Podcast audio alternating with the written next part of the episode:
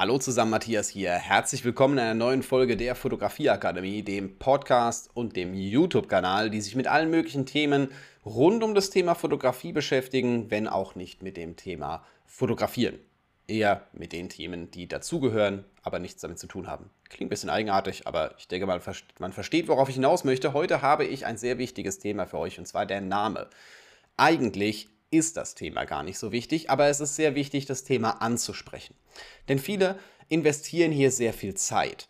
Die äh, übertreiben es total, denken dann drüber nach, oh, ich könnte mich mit Blende 11 Fotografie nennen, weil das hat noch keine Art bestimmt jemand. Aber, ähm, oder ich nenne mich, weil ich Menschen fotografiere, der Menschenfotograf. Hm, schwierig, schwierig. Ähm, ich bin der Meinung, wenn ihr nach außen tretet mit eurer Fotografie und äh, jetzt hergehen wollt und wollt, sucht hier irgendeinen Namen für dieses ganze Thema, nehmt euren eigenen. Jetzt denken viele Leute, hm, ja, den hat schon jemand anderes.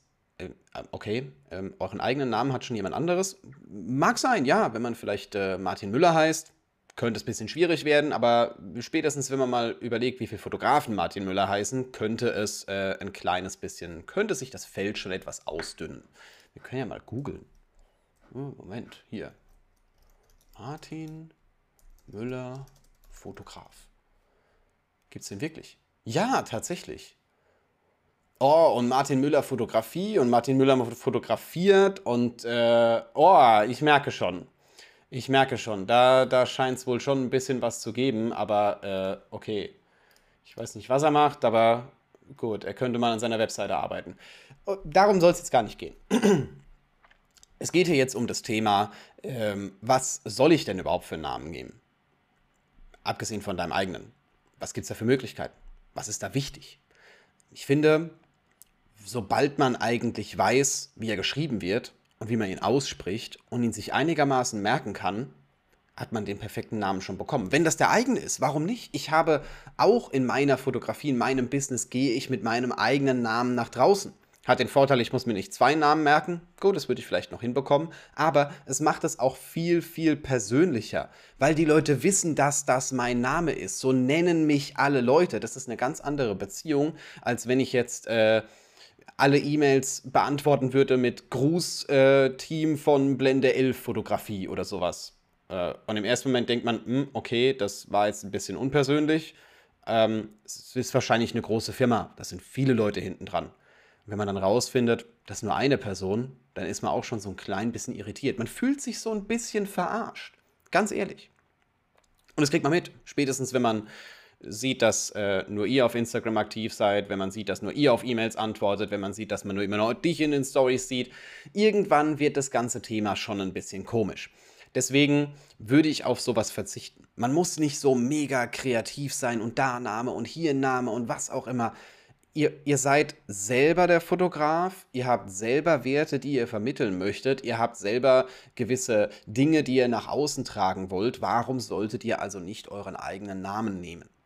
Gut, wenn man jetzt nicht weiß, wie man ihn schreibt, das Problem hatte ich tatsächlich auch schon mal, muss man sich vielleicht was überlegen, vielleicht macht man einen coolen Künstlernamen draus, vielleicht geht man einfach her und sagt, äh, ja, ich mache einen Joke draus. Ich, wenn ich ein Ü im Namen habe oder irgendwas anderes und man hört es nicht so richtig, ähm, dann kann ich ja sagen, so, ah ja, Nachname mit OE oder mit UE oder sowas in der Art. Dann bleibt sowas auch so ein bisschen im Kopf hängen. Ach, der erklärt seinen Namen noch, äh, voll lustig, ne? Okay, gut, ne? Ist ein geiler Joke, kann man auf jeden Fall mitnehmen. Das Problem, was ich in dem Moment hatte, war, ich hatte am Anfang von meiner Laufbahn, als ich äh, genauso noch, noch grün hinter den Ohren war und einfach mal rumprobiert habe, war ich auch auf diesem Trip. Ich muss mir einen coolen Namen überlegen, dann läuft das schon von alleine. Erstens mal, das tut es nicht, weil wenn es nur wegen einem Namen läuft, wer seid ihr dann? Ist, seid ihr dann nur ein Name oder was, was, was geht da ab? Ähm, es läuft wegen vielen, vielen anderen Dingen, nicht nur wegen dem Namen. Kann, kann ein Katalysator sein, ja. Äh, ich finde aber, es ist gar nicht mal so mega relevant. Ähm, ich hatte am Anfang das Problem, äh, ich habe mich Nighthouse Fotografie genannt. Und die meisten denken jetzt an Nacht. Das englische Wort für Nacht, das ist es aber nicht. Das Problem ist, Night und Night, also Ritter und Nacht, klingt gleich. Man weiß nicht, wie man es schreibt. Und es gab schon eine Seite mit Nighthouse, also nur mit Nacht. Ähm, Und das hat öfters mal zu Verwechslungen geführt. Und ich glaube, ich habe in der Zeit für die auch äh, für einige Follower gesorgt. Weiß nicht genau, äh, müsste man eigentlich mal abchecken. Ist schon, ist schon ein kleines bisschen her.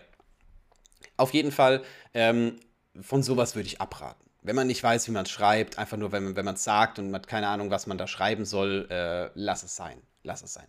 Geh auf einen eigenen Namen. Das ist eigentlich so das Statement, was ich jetzt hier habe. Nicht übertreiben, nicht äh, alles total zerdenken. Einfach einen, einen, eigenen Namen nehmen reicht doch vollkommen. Warum muss ich mir jetzt zwei Wochen Gedanken drum machen, was denn mein, mein Name sein könnte? Ich habe doch schon einen.